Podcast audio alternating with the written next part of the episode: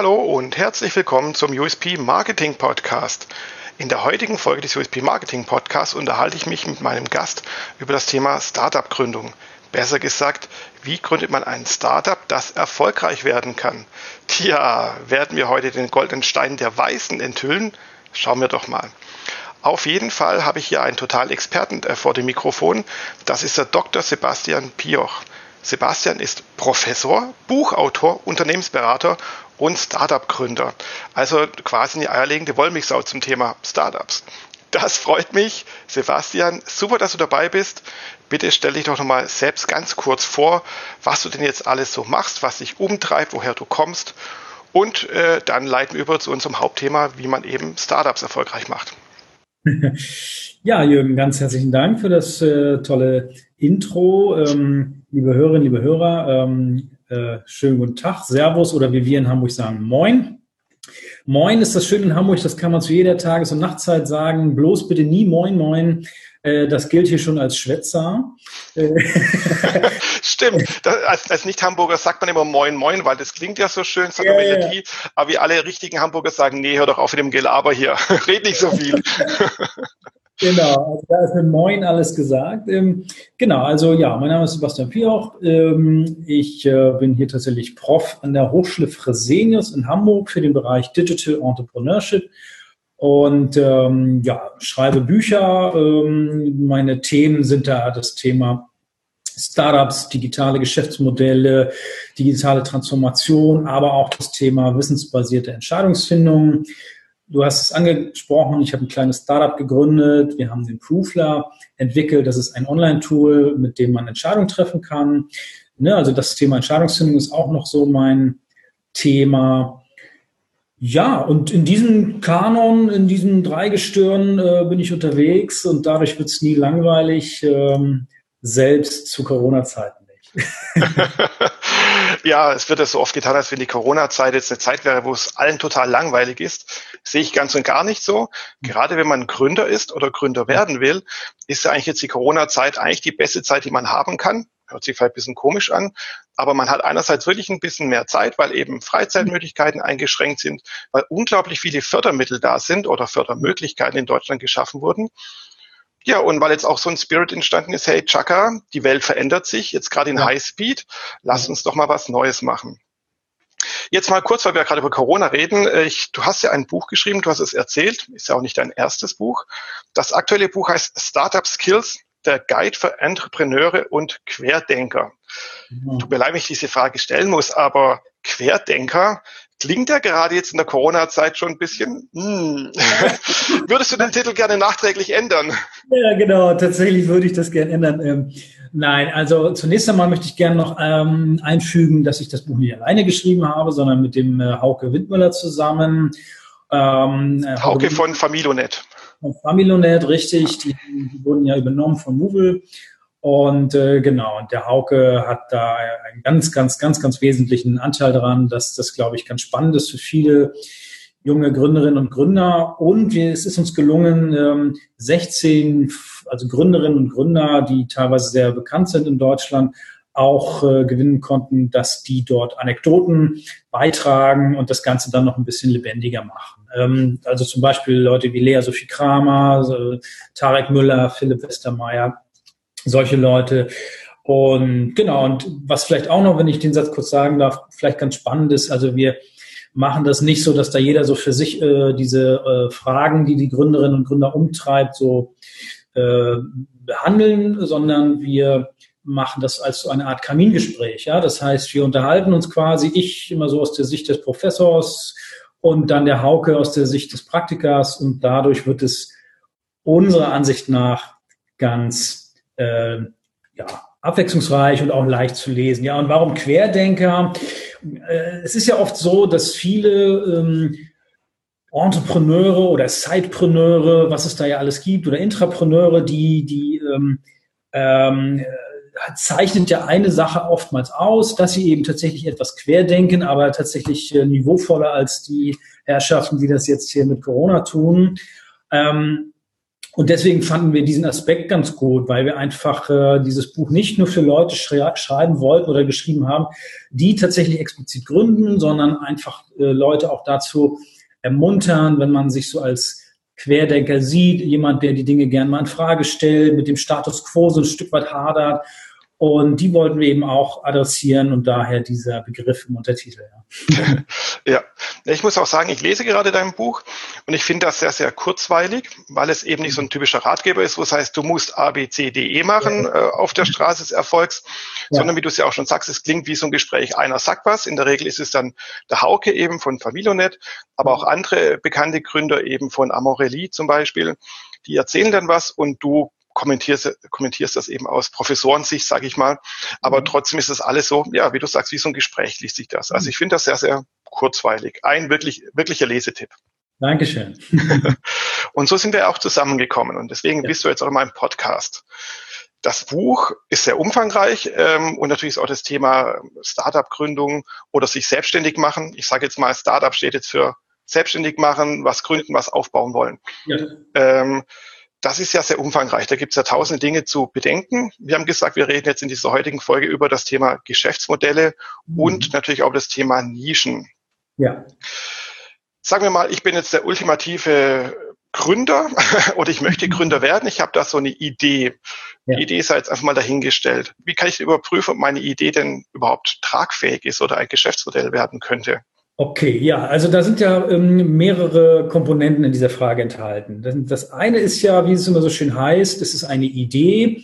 Ähm, das heißt, es kann ja so eine Erfindung sein. Dann sprechen wir von der Invention und daraus soll ja möglicherweise eine Innovation werden. Das heißt, und äh, in diesem Prozess muss sich diese Idee am Markt bewähren. Ja? Das heißt, Menschen müssen Lust haben, das zu nutzen. Das heißt, es gibt diesen berühmten Product Market Fit und es muss ein Erlösmodell gefunden werden. Das heißt, Menschen zahlen dafür. Auch ob es die Nutzer sind oder jemand anders, sei jetzt erstmal egal. Ja. Und das ist ja etwas, sagen wir mal, was, was ähm, viele Leute tatsächlich vor so eine Herausforderung stellt, aus zwei Gründen. Zum einen ist es ja so, entweder die, die meisten Dinge gibt es ja tatsächlich schon. Ja, das ist wie in der Musik, die besten Songs sind alle geschrieben. Ja, es kommen heute nur noch Coversongs hinterher. Äh, die müssen nicht zwingend schlecht sein, aber letztlich sind es dann doch Coversongs. Und so ist es auch bei vielen, vielen Gründungen. Natürlich hat man da immer wieder auch mal ganz tolle neue Ideen dabei, aber die allermeisten Sachen gibt es schon oder wie Schumpeter es genannt hat damals, das sind Rekombinationen bestehender Dinge, die funktionieren. Und das ist ja auch völlig okay. Ja? Und ähm, was meiner Meinung nach immer der erste Schritt sein sollte oder was immer ein guter Schritt ist, wenn ich tatsächlich eine Idee finde, die jetzt, sagen wir mal, die ich nicht nur irgendwo aufgeschnappt habe, weil ich irgendwelche Trends analysiere, weil ich äh, möglicherweise äh, mir jemand davon erzählt hat, dass er damit ein Problem hat, sondern es sollte auch etwas sein, womit derjenige sich selbst wirklich identifizieren kann. Weil ähm, dieses Veni Vidi Vici, er kam, sah und siegte, das äh, sehen wir alle tausend Jahre mal bei einem. Die allermeisten Gründerinnen und Gründer, die müssen doch da sehr strugglen. Ähm, da gibt's jetzt auch dieses spannende Buch, ich habe den Namen vergessen, äh, kein Horn heißt das. Und äh, da geht's ja um dieses, da haben die versucht, äh, mit 3D-Drucker Schmuck herzustellen. Eine ganz tolle Geschichte. Und, und das ist ja eigentlich das, was stattfindet, dass man sich da so immer mehr langhangeln muss und dann langsam ein Gefühl dafür bekommt, was will der Markt, was, was, was will ich an der Stelle, was funktioniert und wo muss ich ein, ein Pivot einbauen, also das Geschäftsmodell oder die Idee nochmal anpassen. Ja. Und das ist ja so ein, so, ein, so ein Prozess, so ein inkrementeller Prozess, wo man sich so lang hangelt. Das heißt, als erstes sollte man eben für sich prüfen, glaube ich an die Idee, habe ich Lust darauf? Und der nächste Schritt ist dann, äh, mit Menschen zu sprechen, die das potenziell nutzen können und herauszubekommen, ist da ein Interesse.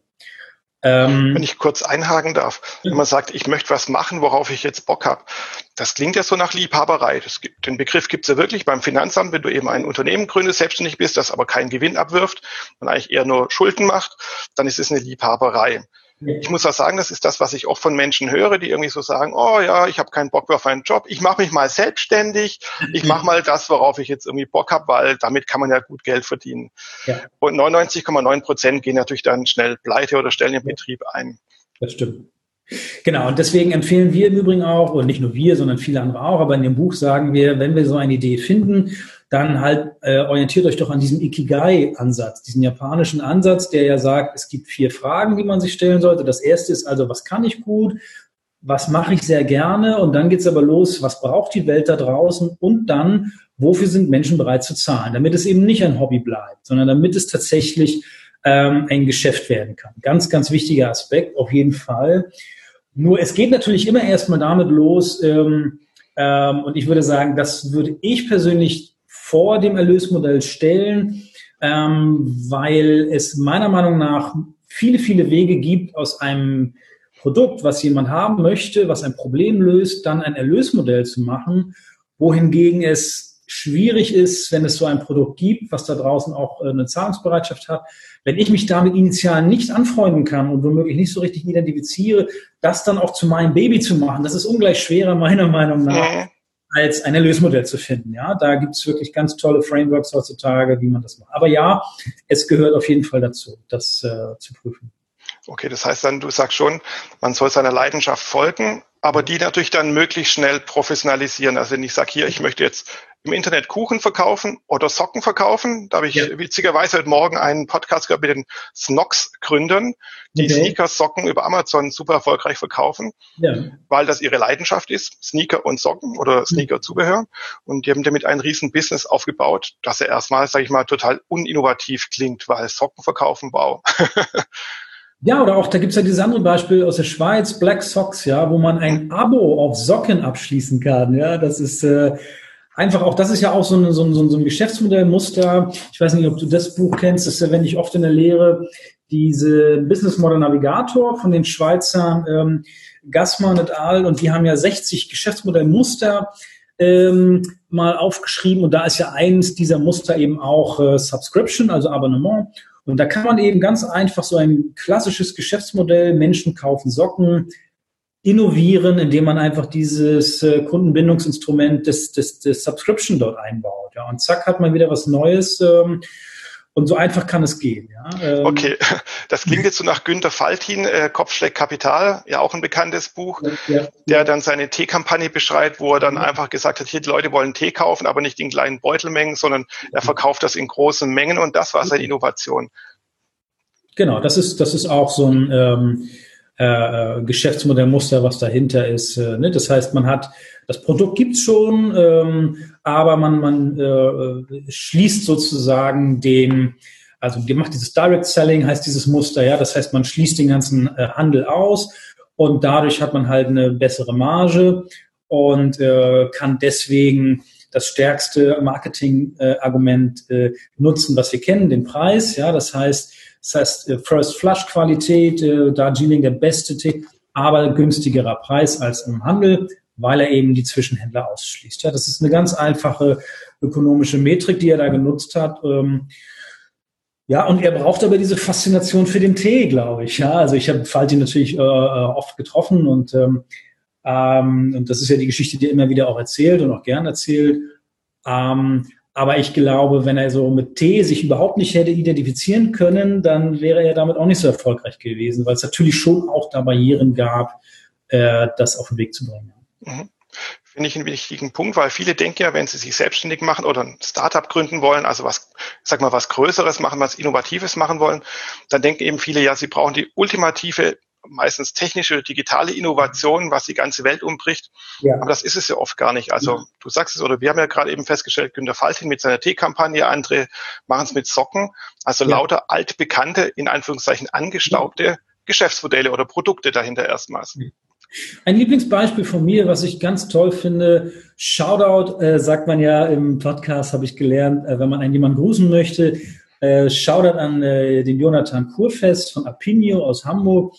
Ähm, Pino, weiß nicht, ob du das kennst, ist äh, ganz, ganz tolles äh, Produkt. Und zwar, das ist, die nennen das äh, Marktforschung in Echtzeit, ja. Und es ist, trifft genau den, den, den Nerv dieser Zeit, dass dort die Unternehmen aufgrund der Agilität in dieser VUCA-Welt, ja, also dass alles sehr volatil ist und keiner so genau weiß, okay, wie sehen die Produkte von morgen aus? Wir wollen Lean Startup machen, also eng am Kunden und haben aber kein Geld, äh, ständig irgendwelche Ipsos äh, riesige Marktforschungsunternehmen zu beauftragen.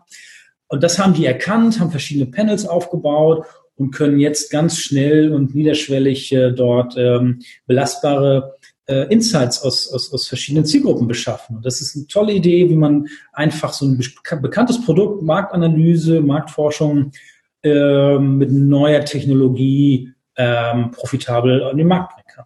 Mhm. Finde ich äh, witzig, dass du das sagst, weil gerade heute Morgen habe ich Apinio aufgemacht. Die App wird ja auch ziemlich viel vom Philipp Westermeier vom OMR-Podcast ja dann eben auch promoted, weil hier da mit drinstecken.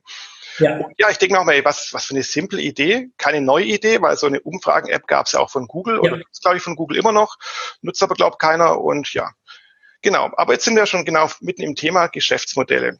Ja. Und natürlich Nischen. Eben, wenn man sagt, man möchte wie Apinio Marktumfragen machen, man möchte Socken verkaufen, Tee verkaufen, wie auch immer. Wie findet man da jetzt eben seine Nische, seine Richtung? Wie kann man sich zwischen den Big Playern, die es da draußen ja teilweise schon Jahre, Jahrzehnte gibt, richtig etablieren? Mhm. Ja, da gibt es nach meiner Einschätzung nach mehrere Möglichkeiten. Also das, das, das Klassische ist ja dieses ähm, ähm äh, Minds Gap Modell von dem Moore, der ja sagt, okay, ich muss es schaffen, dass wenn ich so diese Pioniere, äh, diese Fans einer äh, Technologie, wenn ich die überzeuge, meine Technologie zu nutzen, also beispielsweise Blockchain, ja, da gibt es ja äh, einzelne Leute, die das im Moment schon nutzen, äh, und ich muss es aber schaffen, dass das massentauglich wird. Ja, das ist einfach das, wo ja viele äh, im Übrigen auch scheitern, wenn sie, sagen wir mal, es nicht schaffen, aus so einer Nische herauszuwachsen. Ja. Hm. Aber meiner Meinung nach könnte man auch so eine Nische finden, indem man dieses, ähm, äh, diese Blue Ocean Strategy anwendet, ja. Denn ähm, es gibt ja. Mach mal kurz, kannst du es mal kurz erklären? Blue Ocean, was bedeutet das genau? Genau, genau darauf wollte ich gerade kommen. Das heißt, oft ist es ja so, dass, dass ähm, äh, junge Entrepreneure sagen, ja, wir gründen jetzt, machen jetzt E-Commerce für äh, äh, Hundenahrung, ja, und machen den tausendsten Online-Shop auch für Tiernahrung, ja, oder im So, ja. Und dann stellen sie plötzlich fest, hoppla, da gibt es ja wahnsinnig viel Wettbewerb und das heißt, das ist ein sogenannter roter Ozean, ein Red Ocean, wo einfach sehr, sehr, sehr viel Wettbewerb ist. Ja? So. Das heißt, wenn man das jetzt googeln würde, ähm, Hundenahrung online, dann ist da äh, die ersten drei Anzeigen natürlich belegt durch wahrscheinlich Fressnapf, so zu Plus und, und noch irgendwer, ja. Das heißt, da sind die Klickpreise so hoch, dass ich mit meinem kleinen Budget gar keine Chance habe, dort äh, gegen diese Player zu äh, äh anzukommen. So, aber was ich jetzt machen kann, äh, um, sagen wir mal, mir so eine Nische zu äh, erschließen, ist, dass ich mir mal Gedanken über die Customer Journey eines Menschen mache, der online Hundenahrung kauft. Das heißt, wenn jemand jetzt googelt, äh, also ähm, Hundenahrung online, da muss ja mindestens eine Sache vorher passiert sein, er muss einen Hund gekauft haben. So, ja. Ja? so, und Gute Voraussetzung, wenn man Hundenahrung kaufen will. ja. es, ist, es, ist, eine genervte Ehefrau, die sagt, so, mein lieber Hans, jetzt kriegst du zu Weihnachten mal Chappi. Keine Ahnung. Aber wahrscheinlich wird der Mensch, der das googelt, einen Hund haben. So. Und in, bevor er sozusagen einen Hund sich gekauft hat, hat er möglicherweise vorher die Entscheidung getroffen, welchen Hund er sich denn kauft. Und davor muss er sich vielleicht die Frage gestellt haben, okay, welcher Hund passt denn zu mir? Und hat das gegoogelt.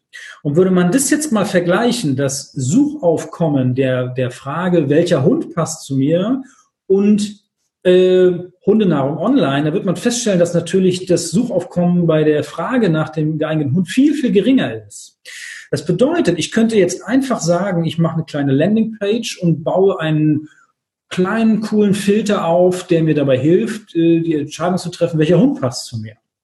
So, das heißt, wenn ich dann mit dieser Marke äh, positiv interagiere, dann kann ich mich dort für Newsletter anmelden, dann kann ich da nochmal nützlich sein, also Reziprozitätsprinzip und sagen, guck mal, hier haben wir auch genau zu deinem Hund Züchter in der Nähe, die kann ich dir empfehlen, dann kauft er sich da den Hund und dadurch, dass er den Newsletter abonniert hat, kann er mir dann, kann ich ihm dann schicken, guck mal, im Übrigen, wir haben auch einen Shop für Hundenahrung.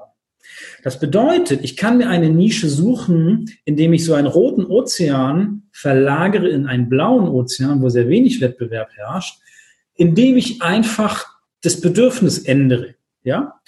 Und das kann so ein Weg sein, tatsächlich so eine Nische zu finden. Okay, wenn ich da jetzt kurz einhake, das heißt, was du jetzt vorschlägst, ist ja so eine Mischung aus Jobs to be done Das war, glaube ich, in meiner ersten und dritten Folge, glaube ich, des Podcasts mal so ein Thema. Und eben Content Marketing. Das heißt, man schießt ja eigentlich so hintenrum durchs Knie ja. nach vorne. Also man geht ja nicht direkt auf den Kunden zu und sagt, hier, ich habe einen Online-Shop für Hundenahrung und genau. da vielleicht sogar noch ein spezielles Abo-Modell, was äh, innovativ ist, sondern du gehst über einen ganz anderen Umweg an den Kunden ran. Genau, das ist eine Strategie, sagen wir mal, um sich so eine Nische zu bauen, ja. Ähm, obgleich natürlich am Endeffekt der Mensch immer noch Hundenahrung verkauft aber ähm, er hat eben äh, das über einen anderen Touchpoint erreicht. Ja, er hat halt die Customer Journey nach vorn verlagert. So. Wenn es jetzt um so eine richtige harte Nische geht, ähm, also dass man sich wirklich so ein, so ein, so ein äh, Produkt überlegt, sagen wir mal, was ähm, noch keiner äh, hat, ja, ähm, dann kann man natürlich klassischerweise solche ähm, äh, Trendanalysen machen bei Google, ja, also dass man mal guckt, wonach suchen die Leute denn da draußen, ja, das ist natürlich schon so ein erster Indikator, naja, wenn die Leute danach suchen, wird das ja vielleicht einen Grund haben, ähm, und dann kann man natürlich so eine kleine erste Marktrecherche machen, also gibt es da schon ein Angebot dazu, und wenn das nicht so ist, dann äh, äh, könnte man ja überlegen, äh, da so eine Nische aufzusetzen. Das könnte auch so ein Weg sein. Finde ich sehr interessant. Ist auch in einem Buch so beschrieben oder in eurem Buch auch so beschrieben. So ein Beispiel, das ich anfangs auch nie so äh, erstmal nachvollziehen konnte, war die Gründung von Amorelli. Weil man ja. denkt, naja, eine Firma, die jetzt Dildos verkauft, jetzt mal ganz vereinfacht gesagt, so was gibt's ja schon dutzendfach da draußen. Ja. BATUs ist, glaube seit 100 Jahren am Markt. Mittlerweile ja. pleite, mehrfach verkauft, zerschlagen, keine Ahnung, auf jeden Fall keine bekannte Marke mehr mal. Mhm. Aber so diese ganze, ich nenne es mal Dildo-Geschichte, ist ja total in diese Schmuddelecke so abgerutscht über die Jahrzehnte. Und dann kommt Amorelli her, verkauft auch Dildos, sind aber jetzt super erfolgreich.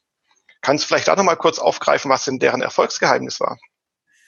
Ein Erfolgsgeheimnis war eine sehr kluge und behutsame Analyse über mehrere Monate. Und zwar, sie haben äh, drei Dinge beobachtet. Das erste war genau, wie du es gerade beschreibst, dass diese Player dort am Markt, Orion, Beate Use und so weiter, dass die immer mehr abrauschen, dass die Aktien immer weniger wert werden und es genau wegen dieses Schmuddel äh, äh, Images dort die Leute einfach kein gutes Kauferlebnis haben. Auf der anderen Seite haben sie diesen Trend beobachtet, ähm, der damals existierte und zwar im äh, Zuge des ähm, Bucherfolgs Fifty Shades of Grey, ja. Das heißt, da ging ja wirklich, das war ja so ein richtiger Paradigmenwechsel. Äh, die schreibt ja so wunderbar dieses Beispiel, die äh, Lea Sophie Kramer, dass sie da mal durch den, durch den Zug gelaufen ist, natürlich auf der Suche nach einem Sitzplatz. Und dann ist ihr aufgefallen, dass da viele junge Frauen sitzen, ganz ungeniert Fifty Shades of Grey lesen, obwohl jeder das Buch kennt und jeder weiß, worum es da geht, ja. Und als sie dann, keine Ahnung, die sechste, siebte Frau gesehen hat, ist sie wieder ganz zurück und hat gesagt, sag mal, Entschuldigung, darf ich dich mal was fragen? Wie kann es sein, dass du hier dieses Buch so offensichtlich liest, äh, obwohl jeder weiß, worum es geht? Naja, und nach so einem ersten betretenen paar Minuten, dann haben die gesagt, na ja, wieso? Das ist irgendwie salonfähig geworden. Und das hat etwas in ihr ausgelöst. Das heißt, sie hat einerseits gesehen, die bekannten Player rauchen ab. Andererseits ist das Thema salonfähig. Und das dritte, was sie festgestellt haben, ist, dass ein Player, ein Hersteller von äh, irgendwelchen Dildos diesen äh, Red Dot Design Award gewonnen haben. Ja? Das heißt, ähm, dass auch da eine Öffnung der Gesellschaft stattgefunden hat, auch zu sagen, das Ding muss nicht nur einfach da vibrieren, sondern das darf auch schön aussehen. Ja? Und diese drei Dinge zusammengebracht, da sind sie sozusagen dann auf diese Amorelie-Sache gestoßen. Und dann dadurch hat sich eben da eine Nische entwickelt, ja, dass sie einfach ein angestaubtes Produkt mit einer tollen, frischen, jungen Marke aufgeladen hat und dadurch etwas geschafft hat, wo die jungen Frauen und Männer sich damit identifizieren können. Mhm. Das heißt, sie hat in Anführungszeichen ja auch nur verschiedene Sachen miteinander kombiniert, einen Trend plus ein, alt, ein altes Produkt, ein Vibrator, Dildos, wie auch immer, plus noch so ein bisschen aufgeladen mit äh, ja, Designpreisen und solchen mhm. Geschichten und Beratungen. Also das ist ja auch was so was von Amorelie oder bei vielen anderen ja auch so ist. Es gibt ja auch so BH-Startups, nenne ich mal, wo man so online so Frauenbüstenhalter äh, kaufen kann, die dann sehr viel mit Beratung dann eben punkten. Hm. Ich würde gerne vielleicht noch ein Beispiel nennen, äh, was, was ich empfehle, um auf so eine Nische zu kommen. Und zwar gibt es eine äh, Kreativmethode, auch da möchte ich gerne mal eine Buchempfehlung nochmal aussprechen. Ich arbeite sehr viel mit dem Digital Innovation Playbook der Dark Horse Innovation. Und da wird eine äh, Technik beschrieben, im Übrigen, die nennt sich Fly on a Wall. Das äh, erwähne ich in dem Buch auch. Und zwar Fly on a Wall bedeutet, dass ich es schaffe, mich so in eine Situation zu integrieren, dass ich wie so eine Fliege an der Wand die in der Situation agierenden Menschen nicht ablenke. Ja? Also dass die sich ganz normal verhalten, als wäre ich gar nicht da. Und da sehe ich oftmals Dinge, die, sagen wir mal, äh, äh, mir dabei helfen, auf eine Idee zu kommen. Ich möchte da zwei Beispiele nennen.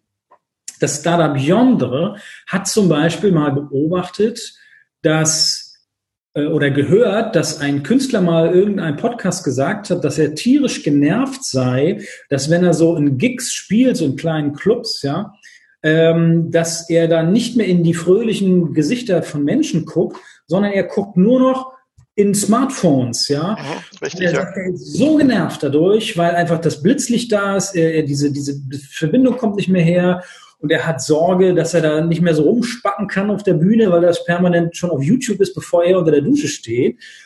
Und das hat jemand aufgegriffen, und zwar das Startup Yonder, ähm, mit Y Yonder, ähm, und die haben Folgendes gemacht, und zwar haben die eine reiß- und bissfeste äh, Tasche gebaut, ja, wo man dann, sagen wir mal, beim Betreten, ich baue jetzt das mal mit so einer Maske nachher. Die, die Zuhörer sehen es leider nicht, aber Sebastian ja, hat gerade einen Mundschutz und sein Handy darin eingewickelt. Genau. Und das muss man sich vorstellen und das wird dann bei Beginn verschlossen in so einen äh, Stoffsack, das wird das, sagen wir mal, äh, abgeschlossen und die dürfen es dann einstecken, ja, aber sie können es nicht benutzen. So, eine ganz einfache Idee. Das heißt, es führt dazu, dass die Menschen sich wieder auf das Konzert konzentrieren, die Künstler sind glücklich und die Leute unterhalten sich dann in der Pause oder auch vorm Klo mal wieder über den Gig, anstatt auf dieses Ding rauszuschauen. Das finde ich eine ganz tolle Möglichkeit, so eine Nische zu finden. Zweites Beispiel, wenn ich das noch äh, äh erwähnen darf, es ist jemand mal, weil er, keine Ahnung, jemanden begleitet hat in ein Krankenhaus und auf den gewartet hat und dann nun auf diesem Krankenhausflur gesessen hat. Dann ist ihm immer aufgefallen, dass die Menschen, die, wenn die Ärzte und äh, das medizinische Personal von einem Zimmer zum anderen laufen, sich immer die Hände dann so an den Klamotten abwischen. Und nun muss man kein Virologe sein, um zu wissen, dass das die, die Keime natürlich nicht entfernt, sondern im besten Fall verteilt. Ja? Und dann gibt es ein, ein, ein Unternehmen, das heißt Orbel, und die haben ganz einfach so ein kleines Teil gebaut, was dann ja in etwa diese Größe hat, so wie so eine Tasse. Und das hängt mit so einem Clip dann an der an der Kleidung und das funktioniert wie so ein Deo-Roller. Das heißt, es sind mehrere kleine Rollen drauf und dann rolle ich einmal da mit der Hand drüber und habe dann Desinfizierungs Desinfektionsmittel an den Händen und kann meine Hände desinfizieren und muss nicht zum nächsten Spender laufen. Ja. Eine ganz tolle Möglichkeit, nur über Beobachtung so ein ganz klassisches Nischenprodukt zu finden, ähm, was einfach ein richtiges Problem löst in dem Fall. Mhm. Und mit der Beobachtung allein ist es ja nicht getan. Wie findet man jetzt raus, ob die Idee, die man hat, wenn man sagt, hey cool, ich habe da jetzt die, die Fliege an der Wand gefunden, ja. den, den äh, Spender für Desinfektionsmittel, ja. ja, und dann? Dann habe ich eine tolle, habe ich wieder eine Idee in einer Nische gefunden. Wie gehe ich jetzt damit um? Ja, genau. Wie gehe ich damit um? Gute Frage. Der erste Schritt wäre dann natürlich, ein Prototyp zu bauen. Ja, da hilft dann Design Thinking. Das heißt, ich würde dann mal ein Prototyp bauen, das kann man ja sich vorstellen, dass man dann einfach, äh, ich sage das mal ganz, ganz, ganz salopp, einen in die, die Desinfektionsmittel getränkten Lappen äh, irgendwie hier an die Kleidung hänge und das mal die, die Mediziner bitte, das mal zu testen, ob sie das stören würde, wenn sie das dann benutzen und wie die das finden. Ja, also dass man natürlich sehr, sehr schnell mit der Zielgruppe in eine Interaktion kommt. Ja, ja und wenn man da dann das Feedback bekommt, nee, finden wir super, würden wir machen, nutzen wir, dann wäre natürlich dann der nächste Schritt, so ein Prototyp zu bauen. Das heißt, dass man sich so eine Manufaktur sucht, die sowas herstellen kann, vielleicht dann auch schon versucht, über Crowdfunding oder irgendein anderes Finanzierungskonstrukt da diesen Prototyp finanzieren zu lassen. So hat es ja damals Protonet gemacht, die auch so ein schönes Nischenprodukt gebaut haben. Im Übrigen, äh, ich weiß nicht, ob du Protonet kennst. Das waren die mit dem sicheren Server, war das das? Genau, ja, genau. Oh, du kennst dich richtig gut aus. Ja, Dankeschön. ja, genau. Das ist ja auch ein Startup hier aus Hamburg, ja, und die sind ja, äh, ich habe mir mal behauptet, die stecken mit Edward Snowden unter einer Decke, weil ohne Edward Snowden wäre das nicht erfolgreich geworden, ja. Genau, und für die Hörer, die haben so einen kleinen Kasten gebaut, so einen orangefarbenen Kasten, der sozusagen die Cloud ins Wohnzimmer holt. Und äh, das war halt eine ganz tolle Story und deswegen sind sie übrigens immer noch, halten sie noch den Weltrekord im Crowdfunding. Ähm, ja, also äh, über solche äh, Möglichkeiten kann man natürlich dann sehr schnell so ein Prototyp bauen und dann noch an den Markt gehen. Genau. Genau. Prototypen bauen, MVP, wie es ja auch dann immer so schön heißt, das Minimum Viable Product, das minimal kleinstfähige, lebensfähige Produkt dann eben. MFP im Deutschen, minimal funktionierendes Produkt heißt es dann eben, genau, die wunderbare Eindeutschung. Oder Pretotyping gibt es auch so als Fachbegriff. Ja. Da gibt es ja viele Sachen. Man sagt einfach ganz gut in Deutsch, einen Prototypen bauen den hat man, den muss man testen. Richtig. Du hast ja schon ein paar Beispiele beschrieben. Das heißt ja, man macht ja schon eine Arbeit, man geht ja quasi an den Markt ohne mhm. ein fertiges Produkt zu haben, ohne Geld zu verdienen. Ja. Ziemlich doof. Das heißt, man braucht ja schon Investoren oder ein Crowdfunding, um sowas voranzubringen. Oder gibt es noch bessere, günstigere Methoden, um seine Idee zu testen? Na, es kommt natürlich einfach auf das äh, Produkt an. Ja, wenn ich jetzt, sagen wir mal, äh, auf die Idee käme, irgendwie ein ähm, äh, äh Speicher zu bauen, der, der Blitze äh, speichern kann, die Energie von Blitzen, dann wird das natürlich eine Technologie sein, die ungleich teurer ist, als jetzt, sagen wir mal, ein Prototyp zu bauen, wie eben den gerade beschriebenen äh, Desinfektionsmittelspender. Ja. Ähm, also das muss man natürlich schon mal unterscheiden. Aber ich behaupte, in den allermeisten Ideen kann man wirklich ähm, mit ganz einfachen Bordmitteln, also mit Bootstrapping, also mit dem Kapital der Gründer, ähm, oder mit Fans, nee, Family Fools and Friends, ja, Kapital dort zum Prototypen bauen. So. Da kann man äh, eben sowas machen, wie gerade beschrieben, mit so Design Thinking, mit ganz einfachen, wirklich selbst gebastelten Prototypen. Man kann mit Lego, Lego Serious Play solche, solche Prototypen simulieren. Das reicht auch vielen Unternehmen möglicherweise, wenn es so ein B2B-Geschäftsmodell ist, dass die dann ein Letter of Intents ausstellen und sagen, also wenn es das gibt, dann kaufen, oder mehr kaufen wir das, ja. Ähm, das kann ich mir gut vorstellen. Dann kann man natürlich auch sowas machen, so ein ähm, äh, äh, Fake Door Prototype bauen, dass man einfach so eine Website baut und ein Produkt anpreist, das es aber noch gar nicht gibt, so, um dann einfach nur zu testen, okay, kaufen die Leute das, lösen die die Bestellung aus und dann muss man es eben auflösen, dass es das noch nicht gibt und so. Also da gibt es ganz viele Möglichkeiten, ähm, äh, das zu machen. Also Zappos zum Beispiel hat es ja damals auch so gemacht, der, Vorläufer von Salando oder von generell dem ganzen äh, Online-Schuhhandel. Der hat dieses simuliert. Der hat gesagt, hier könnt ihr Schuhe bestellen. Als die Stellung reinkam, ist er losgegangen, hat die Schuhe gekauft im Laden und hat dem Menschen das zugeschickt. Ja, und hat da gar kein Geld verdient. Ähm, bestenfalls eine schwarze Null gehabt, aber er wusste, äh, das Geschäftsmodell funktioniert, dass das läuft, die Leute kaufen es auch online. Ja, ich finde das eine, eine, eine gute Erwähnung, ein gutes Beispiel auch. Gibt es ja viele davon. Es gab ja auch mal so eine Geschichte, dass wohl angeblich McDonald's den Mac Spaghetti getestet hat durch dieses sogenannte Pretotyping, indem sie einfach mal Mac Spaghetti auf die Speisekarte geschrieben haben, ohne das Produkt wirklich in, ja, in, verkaufen zu können. Und haben sie einfach mal geschaut, wie die Kunden darauf reagieren. Und ich finde, das ist etwas ein gutes Beispiel für Entrepreneurship und Startup-Management oder Startup-Aufbau. Und es mhm. widerspricht ja so dieser deutschen Mentalität, diesem deutschen Ingenieurswesen. Ja. Man plant fünf Jahre ein Produkt und noch weitere fünf Jahre setzt man es um und nach zehn Jahren guckt man, ob der Markt das überhaupt ja. braucht. Hat auch dann in den zehn Jahren das perfekte Produkt, das mindestens 100 Prozent, 110 prozentig funktioniert, entwickelt. Aber eigentlich braucht es keine Sau. Sehr gut, ja. Ja, genau. Das, das äh, tatsächlich erwähnen wir in dem Buch auch. Das ist, sagen wir mal, wir sind ja wirklich ähm, europaweit Inventions äh, Europameister und weltweit Vizeweltmeister, also im Anmelden von Patenten, wir in Deutschland, ja. Aber es ist dann, wie gesagt, nur eine Erfindung, ein Patent und noch lange keine Innovation. Also noch, äh, man hat dafür kein Geschäftsmodell gefunden. Ja. Und äh, da gibt's ja auch, das äh, haben wir auch verlinkt, wenn mir der kleine Bemerkung noch gestattet ist, es gibt so eine ganz tolle Seite, die hat der Spiegel mal äh, recherchiert, äh, wo so die unnötigsten Erfindungen äh, abgebildet werden. Ja. Also es wurden mal wieder äh, äh, Lösungen entwickelt, für die es gar kein Problem gibt. Da wurde etwas, was, was das war da, da wurde ein, ein Löffel gebaut, an den ein Ventilator angebracht ist, ja, damit man selber nicht pusten muss, wenn die Suppe heiß ist. Das, das, das andere Ding äh, war ein, eine Gabel, an die eine Kurbel angebaut wurde, ja, damit es dann die Pasta aufrollt, so, ja, also gruselig. das, das ist ein schönes Beispiel so für deutsche Ingenieurskunst, ja, warum sie dann letztes, letzten Endes sich das nicht an den Markt geschafft hat, weil es einfach viel zu, viel zu abstrus ist und wirklichkeitsfremd ist, ja. Und, äh, genau, da kann man einfach wirklich dann nur empfehlen, äh, geht raus und testet das oder wie Reed Hoffman es ja sagt, wenn dir dein Prototyp im Moment des Launchs nicht peinlich ist, dann launchst du zu spät. Ein guter Spruch, ja. ja ähm, man muss natürlich fairerweise auch sagen, ähm, ja, wenn das nicht so ein bisschen peinlich ist, ist es zu spät, aber es muss eben auch ein Minimum Viable Product sein. Das bedeutet, es muss das Werteversprechen einlösen. Ja, also wenn es, äh, sagen wir mal, ähm, einfach dann kein Schmerzmittel ist, weil es den Schmerz nicht behebt. Äh, es kann ja noch ein paar Nebenwirkungen haben, aber es muss eben das Werteversprechen einlösen. Ja? Und insofern finde ich dann schon, dass äh, es weiß Gott nicht perfekt sein soll, aber es muss schon auch das, das Werteversprechen einlösen, ähm, in dem Moment, wenn ich es denn den Leuten gebe. Ja. Mhm.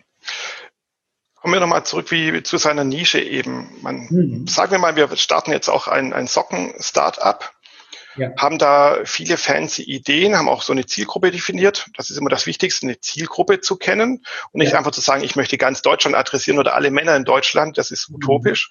Man sagt also, ich will jetzt hier die wohlhabende Männer zwischen 40 und 50 damit adressieren mit einem Sockenabo. Gibt es vielleicht da draußen schon oder auch nicht, keine Ahnung. Nehmen wir mal an, es gibt es noch nicht oder nicht so viele Mitbewerber. Wie würdest du denn nun vorgehen, um wirklich herauszufinden, ja, das ist die Zielgruppe oder nee, da, da seid ihr auf dem falschen Weg. Ja, da, da gibt's Entschuldigung, wenn ich noch einwerfe und wenn man, wenn dann sogar noch ein Investor sagt, hier, um diesen, diese Annahme zu prüfen, gebe ich euch auch noch 50.000 Euro für Marketing oder Testzwecke. Okay, also ja, ich, ich glaube, bevor der 50.000 Euro rausrückt, da äh, ähm, müssten wir ja schon so ein paar Indikatoren liefern, dass das wirklich angenommen wird. Also tatsächlich wäre dann mein erster Schritt, ich würde das mal äh, möglicherweise bei Apinio mal in so eine äh, in so ein Panel reinwerfen diese Idee und das mal äh, testen lassen. Ja, also ich würde mir da eine, eine Zielgruppe raussuchen, also entsprechende Kaufkraft, entsprechendes Alter hm, und äh, würde das einfach mal fragen. Ja, wie wahrscheinlich ist, dass du äh, für mit dieser Qualität in diesem Preissegment ein Abo für solche teuren Socken abschließt? So. Und dann kriege ich da ruckzuck eine stabile Aussage. Ja? Und mit dieser Aussage könnte ich dann selbst die Entscheidung treffen, alles klar, ich investiere jetzt 5000 Euro für so eine kleine Landingpage und suche mir so eine Manufaktur, die diese Socken herstellt und sage, jetzt machen wir mal so eine erste Charge fertig äh, in den üblichen Größen. Dann verkaufe ich das und versuche dann Testimonials zu finden, ja, und wirklich reale Kundenerlebnisse zu erzeugen.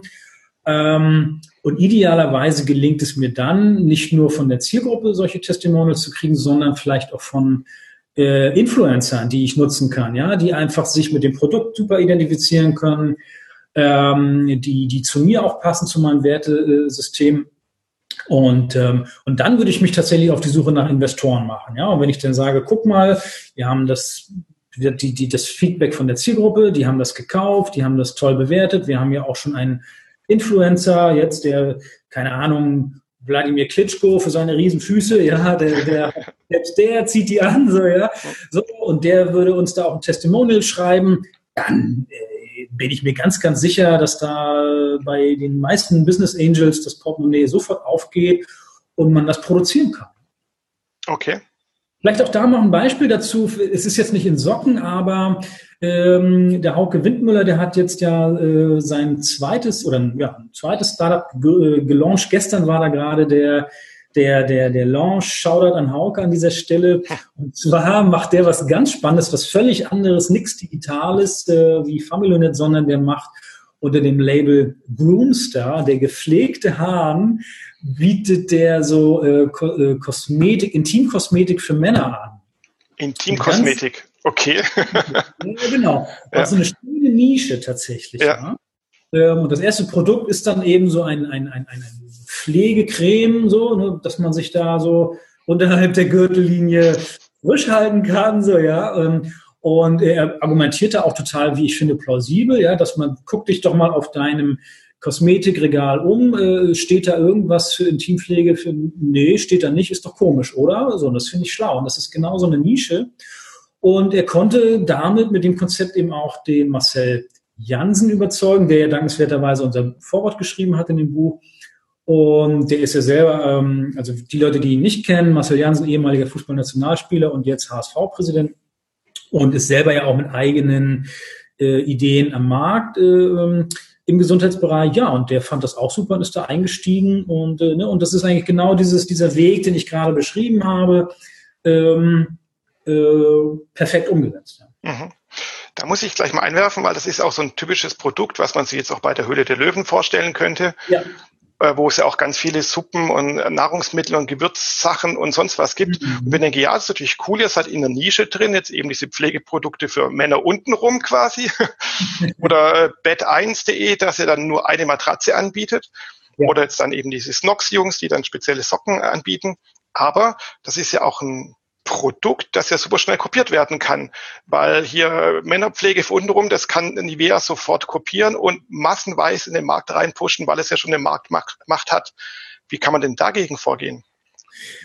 Das ist eine sehr gute Frage, Jürgen. Und das ist eine Frage vor allem, die sich ganz, ganz viele Gründerinnen und Gründer stellen. Auch, äh, ich höre das auch sehr oft bei meinen Studenten, weil die bei mir in den Kursen immer reale Produkte entwickeln müssen. Und da ist ganz oft dann auch die Sorge, na ja, aber ich möchte das eigentlich gar nicht öffentlich vorstellen und können wir dann NDA, ähm, also für die Hörer so eine Verschwiegenheitserklärung machen. Und, und da gehen wir übrigens auch an den Buch drauf ein, indem wir sagen, ähm, es ist nicht damit getan, eine Idee zu kopieren, sondern man äh, ganz viel geht mit dem Gründer ja einher, mit der Philosophie, mit der Vision. Der Gründer hat sich ganz lange schon damit beschäftigt und ähm, und tatsächlich ist das auch nicht äh, die Strategie, wie Unternehmen da vorgehen. Äh, vielmehr würden sie dann eher das übernehmen, ja. Das heißt, die würden das dann kaufen, aber nicht das kopieren. Ähm, vielleicht auch da ein Beispiel dazu. Der Tarek Müller hat ja äh, mit anderen Gründern zusammen, ich weiß ja nicht mehr, wer das war, äh, diese Seife äh, entwickelt, ähm, äh, Stop Water While Washing. Äh, das war so ein okay. Brand. okay, vielleicht kurz eingeworfen. Tarek Müller ist der Gründer von About You, ja, der großen äh, Shopping-Plattform von Otto. Genau. Und er hat, äh, ich weiß leider nicht mehr mit wem zusammen, aber mit irgendwem äh, äh, hat er, ist er da eingestiegen in dieses, dieses Startup. Also da haben die Seife gebaut und das war dieses Brand Stop Water While Using Me. So. Also, dass man das Wasser ausschaltet, wenn man sich die Hände wäscht. Ja, tolle, nachhaltige Idee. Wurde jetzt von Bayersdorf übernommen. Ja, aber die sagen dann nicht, wir kaufen das, äh, wir, wir machen das jetzt nach, diese Seife, sondern was da ja einfach das Tolle ist, ist das Brand dahinter, ja, und die, die, die Kunden, die man damit kauft, ja. Und es ist ja genau das Gleiche jetzt, dass ähm, äh, äh Dr. Oetker jetzt hier Flaschenpost übernommen hat. Ja, die können natürlich ja. selber auch so ein, ich meine, wenn man sich das mal vorstellt, mit einer Milliarde kann die natürlich auch so ein, so ein, so ein Vertrieb da selber aufbauen und äh, competitive dann out. So, aber da sagen die, hey, warum sollen wir das machen? Ja, wir kaufen das doch, das, das doch Bleach, die haben doch das Konzept, das ist doch alles fertig. Also da würde ich dann eher äh, die Leute ermutigen ähm, und das äh, weiterverfolgen. Natürlich kann es passieren. Es gab hier diesen Fall äh, von, von Jano in Hamburg mal. Die haben äh, diesen, waren einer der ersten äh, hier, die so den, den, den Rollerverleih, also ähm, äh, Mopeds ähm, äh, in dieses Car2Go-Schema äh, gepresst haben, ja, also dass man dann mit einer App da so einen Roller ausleihen kann. Und die haben dann keine äh, größere Finanzierungsrunde bekommen, weil dann einfach äh, Emmy auf den Markt sehr aggressiv äh, gestartet ist. Ähm, das kann natürlich passieren, so ja. Ähm, aber äh, es ist in dem Fall ja nicht wirklich ähm, kopiert worden, sondern die Idee war natürlich auch vor Jano schon da. Ähm, aber jetzt gerade bei so einem Kosmetikprodukt, wo wir ja gerade hergekommen sind, da würde ich doch mal ein großes Fragezeichen hintermachen, ob es wirklich so erstrebenswert ist für Bayersdorf, das dann zu kopieren oder ob es nicht schlauer ist, dann das Startup zu übernehmen. Mhm. Ja, spannend. Schauen wir mal, was daraus wird. Ja. Aber du hast jetzt zum Schluss noch ein paar wichtige Dinge angesprochen, die auch, glaube ich, eine schöne Klammer geben für den ganzen Podcast wenn man ein Startup ist, sich selbstständig macht, ein neues Produkt auf den Markt bringen will, dann muss man nicht super innovativ sein, sondern kann ein bestehendes Produkt, eine bestehende Lösung nehmen, muss ja. dafür aber ein Alleinstellungsmerkmal, ein USP finden. Mhm. Das USP, der USP kann am Produkt sein oder am Vermarktungsmodell oder an anderen Stellschrauben. Also wie gesagt, Socken, nichts Innovatives, ja. aber die haben halt dann was anderes gefunden. Und ja. natürlich dann ist das Branding, der Aufbau einer Marke, was natürlich sehr viel Zeit, Energie und auch Kosten frisst, super wichtig, um dann am Markt sich und in seiner Nische dann auch zu etablieren. Richtig, ja. Also Storytelling ist auch immer ganz, ganz wichtig. Ne? Also das hat man ja auch gesehen, zum Beispiel bei Fritz Cola. Ja, die haben es ja geschafft, in diesen äh, tiefen, tiefen roten Ozean der Cola wo es ja die beiden Marktriesen äh, gibt, Pepsi und Coca-Cola, da haben sie es trotzdem geschafft, signifikante Marktanteile hier zu bekommen. Ja, durch eine coole äh, äh, äh das ist übrigens das Aikido-Muster nochmal aus diesem äh, Business Model Navigator, dass sie einfach ähm, äh, diese ganze Argumentationskette verlagern und verändern ähm, und dann es einfach über ein cooles Storytelling schaffen, ähm, mit einem Produkt ähm, in so einen hart umkämpften Markt reinzukommen und da profitabel zu sein. Ja. Swatch Watches hat es damals auch gemacht, ja, wenn man sich erinnert, die Uhren, die wurden einfach immer teurer, gigantischer und mit Brillanten und was auch immer, aber letzten Endes konnte man auch nur die Zeit auf den Dingern ablesen, ja. Und Swatch hat das Ganze komplett, sagen wir mal, äh, antizyklisch aufgesetzt und gesagt, wir machen Plastikuhren mit Schweizer Uhrwerk. Ja, und da war auch der Zauber in der Story dahinter, dass die Leute sich einfach viel besser damit identifizieren konnten, weil die Zeit sich einfach geändert hat und man nicht mehr Uhren für, für, für zigtausend Euro am, am Handgelenk trägt. Das, äh, äh das ist einfach eine andere Generation gewesen. Ja. ja. Ja, genau, das Thema Storytelling, Branding, Markenaufbau und natürlich auch die, ja, also dazu gehörte die Geschichte eines Unternehmens, eines Startups mhm. eben, das alles mit Emotionen aufladen, finde ich auch persönlich unheimlich wichtig. Das vernachlässigen viele, die denken, naja, ich bringe jetzt halt ein Dildo raus und den stelle ich online und dann mache ich einen Online-Shop für Dildos. nee, damit ist es nicht getan, sondern eben, wer ist meine Zielgruppe, wie muss ich meine Zielgruppe passend ansprechen und ich kann nicht über längere Zeit natürlich auch die Geschichte drumherum spinnen, weil wir Menschen kaufen ja nicht nur einfach Produkte, manchmal ja. natürlich schon, aber oft kaufen wir einfach Marken. Und dann sieht man dann so Marken wie Coca-Cola oder auch Apple, die über Jahre und Jahrzehnte natürlich gewachsen sind, dass die kann keiner mehr umstoßen oder nur schwer umstoßen natürlich. Genau, das stimmt. Ja, ist natürlich eine große Herausforderung von Startup, das kein Geld hat, keine Erfahrung hat, neu am Markt ist und von allen umringt wird und natürlich auch nicht gleich einen neuen blauen Ozean aufmachen kann oder auf den Ozean schippern kann. Aber äh, es ist ein, ein, Weg auf jeden Fall. Ja. Und man muss ja dann auch nicht, ich sag's mal so, die, die Weltherrschaft erreichen. Ich meine, dem Team von äh, Fritz Kohler geht's doch super. Ja, also die haben sich da ihre Nische gesucht, ja, ähm, oder äh, auch das Team von Jimdo, äh, die ja diese Webbaukästen hier gebaut haben in Hamburg, ist auch ein schönes Beispiel. Das Produkt Websites gab es natürlich schon, es gab auch schon Webbaukästen, aber die haben sich eben auf diese Nische der Solopreneure äh, äh, konzentriert, ja, und helfen denen wirklich, das aufzubauen. Und der ähm, Matze, der hat uns ja auch ein Interview gegeben, der sagt, er liebt einfach diese Leute so sehr und mag das und ist da einfach, hat einfach Bock auf diese Leute und will denen helfen und wenn man, wenn man so arbeitet, dann wird man auch erfolgreich. Da kann man, da kann man gar nichts dagegen machen. Ja, hey, wunderbar. Wir haben die Kurve bekommen, nämlich man muss lieben, was man tun will. ja, super. Sebastian, klasse. War ein super tolles Interview mit dir. Ich glaube, wir könnten jetzt noch stundenlang weiter fachsimpeln. Vielleicht machen wir das auch noch. Vielleicht machen wir das sogar dann auch noch öffentlich, in Anführungszeichen, in einem weiteren Podcast. Schauen wir doch einfach mal. Ja. Ich bedanke mich, war echt klasse. Ich hoffe doch auch, oder ich bin mir ziemlich sicher, dass die Zuhörer genauso überzeugt sind. Wer diesen Podcast hören möchte oder natürlich noch ältere Folgen hören möchte, der findet ihn unter anderem bei Spotify, bei iTunes, bei Deezer, Soundcloud und vielen anderen Portalen und natürlich unter www.usp-podcast.de, das ist das Zuhause. Da werde ich auch die ganzen Show Notes noch ein bisschen ausführlicher ähm, ja, aufarbeiten, werde die verschiedenen Bücher, die der Sebastian genannt hat, noch drin verlinken und erwähnen und auch die ganzen Fachbegriffe. Wir hatten jetzt zum Beispiel MVP, wir hatten Blue Ocean, wir hatten MFP, was weiß ich. Die werde ich auch nochmal alle verlinken und sie werden auch unter anderem auf meinem Nebenprojekt startupwissen.biz, also startupwissen.biz, auch noch alle erklärt. Welch ein Zufall. Sehr cool. Aber natürlich verlinke ich sie dann auch in den Show Notes eben. Sebastian, ja. möchtest du noch äh, ein letztes Wort an unsere Zuhörer sprechen? Ähm, ja, vielleicht darf ich ähm, noch einen kleinen Hinweis geben. Und zwar, es gibt ein Projekt, äh, was ich auch äh, unfassbar schätze, was ähm, mir sehr ans Herz gewachsen ist, und zwar die Plattform Sidepreneurship.de oder Sidepreneur.de. Ähm, und zwar äh, habe ich da ein kleines Büchlein auch zusammengeschrieben mit der Juliane Behnert und dem Peter Lutsch, die diese beiden, diese Plattform betreiben. Und äh, viele Gründungen erfolgen ja, sagen wir mal, so als Zeitprojekt, ja, also neben dem Job tatsächlich. Und äh, weil man dann einfach, sagen wir mal, so in seinem Tempo arbeiten kann. Und ähm, schaut euch das doch auch gerne mal an, wenn ihr möchtet. Und ähm, ja, gründet etwas, äh, verfolgt dort eure Leidenschaft und ähm, macht die Welt einfach ein bisschen bunter Das wäre doch cool. eine bunte, bessere Welt. Das wollen wir doch alle und gerade jetzt in der Corona-Zeit hören wir ja. doch so eine Message unheimlich gerne.